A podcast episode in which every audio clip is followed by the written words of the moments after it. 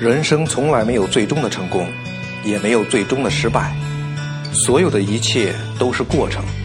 重要的是，我们努力让每一个过程都精彩纷呈。大家好，我是郭百帆，每个周三在这里分享我创业正在经历的点点滴滴。你或许看着我犯了许多错误，直至搞没了公司；又或许看到我想尽办法解决了问题。取得了一点一滴的进步，无论如何，你总有所获。你好，我的朋友，我是你的朋友郭白帆，久违了啊！啊，视频呢有点小难产啊，可能我对自己的要求太高了啊，做啥呢都想尽善尽美。其实这个做事风格啊，你说好也好，说不好也不好。好呢，是因为做出的事情。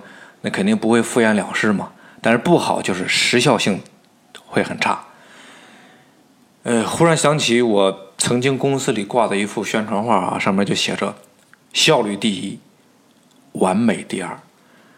这个也许就是工业社会呃某一特质的一个写照吧。曾经有个朋友问过，我说：“如果……”我做了视频自媒体之后，或者是过了今年还没有什么突破，还要不要继续下去？这个其实这很多创业的人讨论过这样一个观点啊，就是做事情给自己设置一个时间限度，如果到了那个时间点，到了那个时间限度，目标还没有达成，嗯，或者说看不到达成目标的很清晰的路。那就放弃，呃，为什么会这样呢？就是因为人生都是有限的嘛，时间是有限的，特别是那个可以去做事情、可以去奋斗的那个阶段。当然，也可以说是现实生活承担不了我们太长时间的付出大于收获。我当然想过这个问题哈，毕竟除了我，除了我要追求的。那个打造一个品牌的那个人生理想，还有家人，对吧？这就要求我自己做的事情必须考虑对整个家庭的影响。呃，如果哈，我是说，如果做了视频自媒体之后，或者说过了今年，直排的销售并没有啊明显的突破，我还是会继续做下去的。当然了。这种情况下做下去，呃，有一些东西是要坚持不变，但是有一些是要做一些改变的。继续坚持的呢，就是还是要奔着打造品牌去做。你比方说，仍然专注植物面料内衣啊。虽然现在我们这个呃客户不是很多啊，但我们毕竟还是有了一些自己的用户啊，也也得到了用户的认可。那我们需要的就是要找到更多的用户，得到更多的认可。当然，这个现在来看是没有办法在短时间内提升用户的数量。那大不了就慢慢积累呗。只要产品的特点是用户喜欢的，质量是用户认可的，我们没办法做到一次让一百人、一千人或者一万人购买，那就让每一个。来购买的这个人，成为我们长久信赖的用户。那需要改变的是哪一些呢？就是打理这件事情的方式。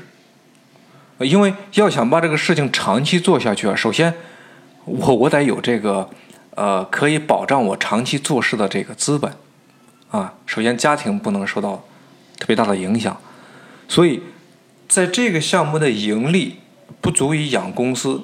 而甚至说，啊，不足以养我自己的时候，我需要一个新的收入渠道。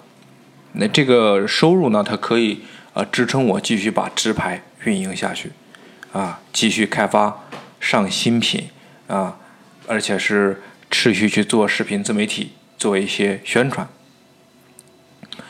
有一个朋友劝过我哈，呃，他也是介绍我去他们那里去上班。他说：“你这样坚持啊，是不是因为很多的这个话啊？他没有明说，我觉得应该说很多的大话都已经说了出去。那么现在收手，是不是面子上过不去呢？还真不是这样。说过的话，我也不认为那都是大话啊。那其实是我对这件事情非常看重，也是我对自己的这种信任。其实做到现在，不过也才两年时间，我觉得，呃，也谈不上很大的什么坚持吧。因为目标是要打造一个品牌，你对于这样一个大目标，如果两年不成就感觉没有希望，就要放弃，那还是去上班吧。我觉得，那毕竟上班干一个月以后就可以拿钱了，是吧？何况。到现在，我其实并不是毫无办法啊。虽然事情的这个进展很慢，但毕竟还在进展。呃，所有的创业者呢，其实都要有强大的牺牲精神，要有牺牲的准备。当然了，这这不是牺牲生命啊，而是牺牲什么呢？牺牲已经拥有的东西。那也许是你当下的。工作呀，平静的生活呀，但是你当你决定开始创业的时候，这些是不可能不受到影响的，啊，牺牲很明确的东西去追求不确定的东西，其实就是创业者要面对的。啊，牺牲这些其实也还不算什么啊，比较可悲的是什么呢？是你想牺牲都没什么可以牺牲的了啊，你牺牲都牺牲不起了。所以呢，创业者一定要在坚持中有所变通，要有活着的本钱，你这样才有前行的力量。啊，好吧，我是你的朋友郭百凡，与你分享，和你共勉。咱们今天呢就聊到这里，下次再见。